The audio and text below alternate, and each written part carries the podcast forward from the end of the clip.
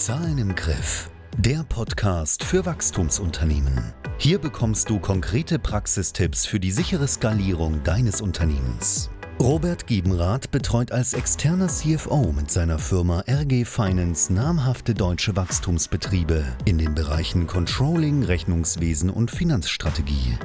Tauche jetzt gemeinsam mit uns ein in die Chancen und Risiken der Zahlenwelt. Drei finanzielle Stolpersteine, denen Unternehmer im Alltag immer wieder begegnen. Darüber wollen wir jetzt sprechen. Gibt hier viele kleine Hürden, über die man drüber fallen kann, wo man sich dann schnell mal den Kopf aufschlägt. Und äh, das will man natürlich reduzieren. Wenn du hier die Fehler reduzierst, hast du ein deutlich entspannteres Leben, ruhigere Nächte und dein Unternehmen geht deutlich mehr ab. Also wir wollen jetzt dafür sorgen, dass du dich nicht auf die Klappe legst und ähm, damit viel Spaß mit diesem Video.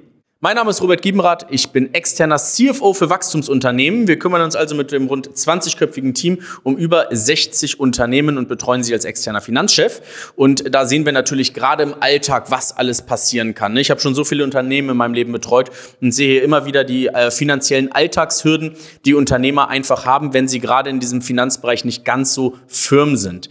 Und jetzt möchte ich auf drei Stück konkret eingehen. Welche drei Hürden sehe ich immer wieder im Alltag? Die immer wieder dazu führen, dass man sich hier den Kopf aufschlägt. So, Punkt Nummer eins.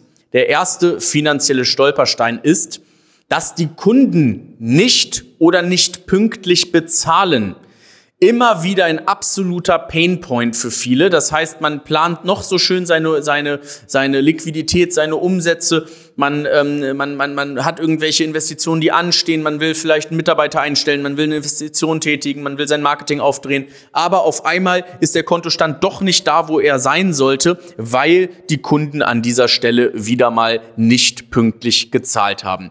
Super nervig, will man unbedingt verhindern und ähm, deswegen sollte man hier ganz, ganz dringend darauf achten, dass man sein Forderungsmanagement absolut on fleek hat. Das bedeutet hier, du solltest ein durchautomatisiertes ähm, Forderungsmanagement haben mit auch persönlichen Touchpoints trotzdem noch drin. Du solltest hier möglicherweise auch andere Instrumente wie zum Beispiel SEPA-Lastschriften mit nutzen. Hier gibt es diverse Möglichkeiten, das Forderungsmanagement sauber zu strukturieren. Wichtig ist, dass man eine gute Software nutzt, dass diese so ähm, eingebaut, also so konfiguriert ist, dass es ähm, mit automatisierten Meldungen aggressiv durchläuft dass man hier psychologisch gut aufgebaute Texte hat, ein psychologisch gutes Skript, wie dann Mitarbeiter hier auch nachtelefonieren und einfach ein klares System und gegebenenfalls sogar alles auf SEPA gestellt.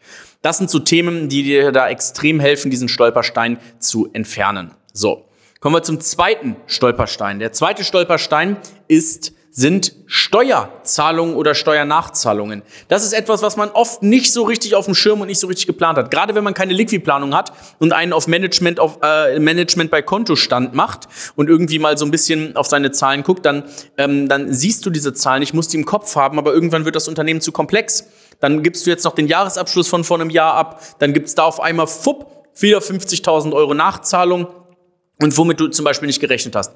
Die Umsatzsteuernachzahlung, die Lohnsteuern, die, ähm, die Ertragssteuern, die Kapitalertragssteuer. Es sind so viele Steuerarten sozusagen, die du da hast und dann musst du trotzdem noch alle im Blick behalten. Und das ist halt mega wichtig, dass das so ist und dass du das vor allem sauber eingetaktet hast in der Liquiditätsplanung, damit du eben siehst, wann es da ob es da läuft oder ob es nicht läuft. Und das ist etwas, wo ganz viele Unternehmen wirklich wirklich richtig auf die Fresse fallen, wenn sie ihre Steuerzahlung nicht im Blick haben. Und das ist etwas, wo teilweise schon Unternehmen mit pleite gegangen sind, die das einfach nicht mehr auf dem Schirm hatten und dann hast du in andere Dinge investiert und auf einmal kommt dann doch der Steuerbescheid, auf einmal kommt dann doch die hohe Nachzahlung und dann steht man da. Das ist wirklich unangenehm, sollte man definitiv vermeiden.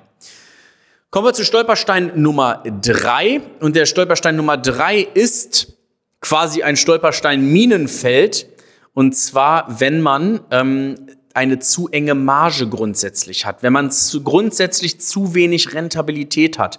Ähm, wir reden hier davon, so eine Rentabilität kann man vergleichsweise auf viele Unternehmen ähm, oder auf, auf viele Branchen beziehen, indem man sagt, ich beziehe die auf den Rohertrag, nicht auf den Umsatz.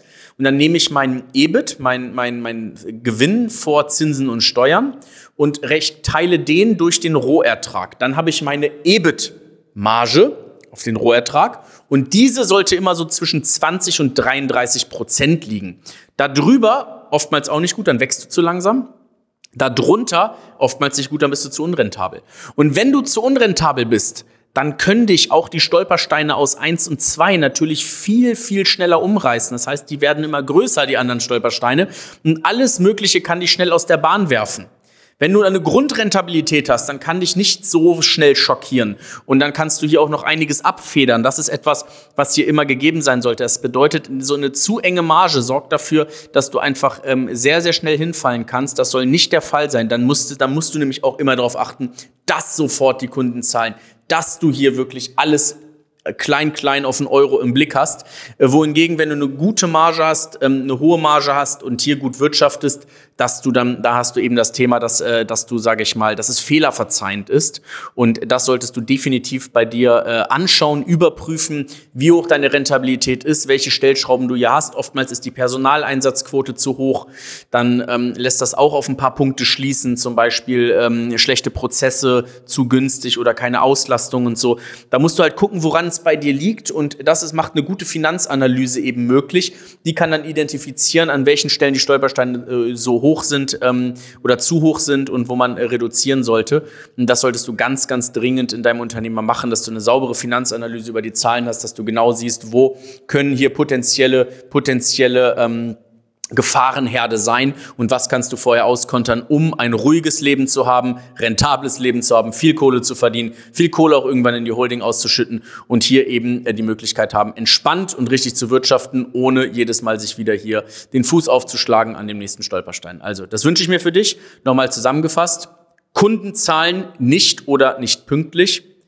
Steuern hast du nicht im Blick. Die Steuerzahlungen sind nicht im Blick und äh, vor allem die Steuernachzahlung. Und Punkt Nummer drei, generell eine zu niedrige Marge. Diese drei Punkte sind fette Stolpersteine im Alltag eines jeden Unternehmers. Guck, dass du diese umschiffen kannst und ich hoffe, dieses Video, diese Tipps haben dir dabei geholfen. Wenn dem so ist, gib dem ganzen Daumen hoch. Wenn du mal eine Finanzanalyse vom Profi haben willst, wie es in deiner Firma aussieht, was du in deiner Firma tun kannst, wie du das künftig über welche Maßnahmen auskontern kannst, melde dich unter www.rg-finance.de, dann können wir da in der Erstberatung zusprechen. Vielen Dank, dass du heute wieder dabei warst. Du willst erfahren, wie auch du deine Zahlen in den Griff bekommst? Lass dir von einem erfahrenen CFO die größten Hebel in deinem Unternehmen zeigen. Gehe jetzt auf www.rg-finance.de und vereinbare deine kostenlose Erstberatung.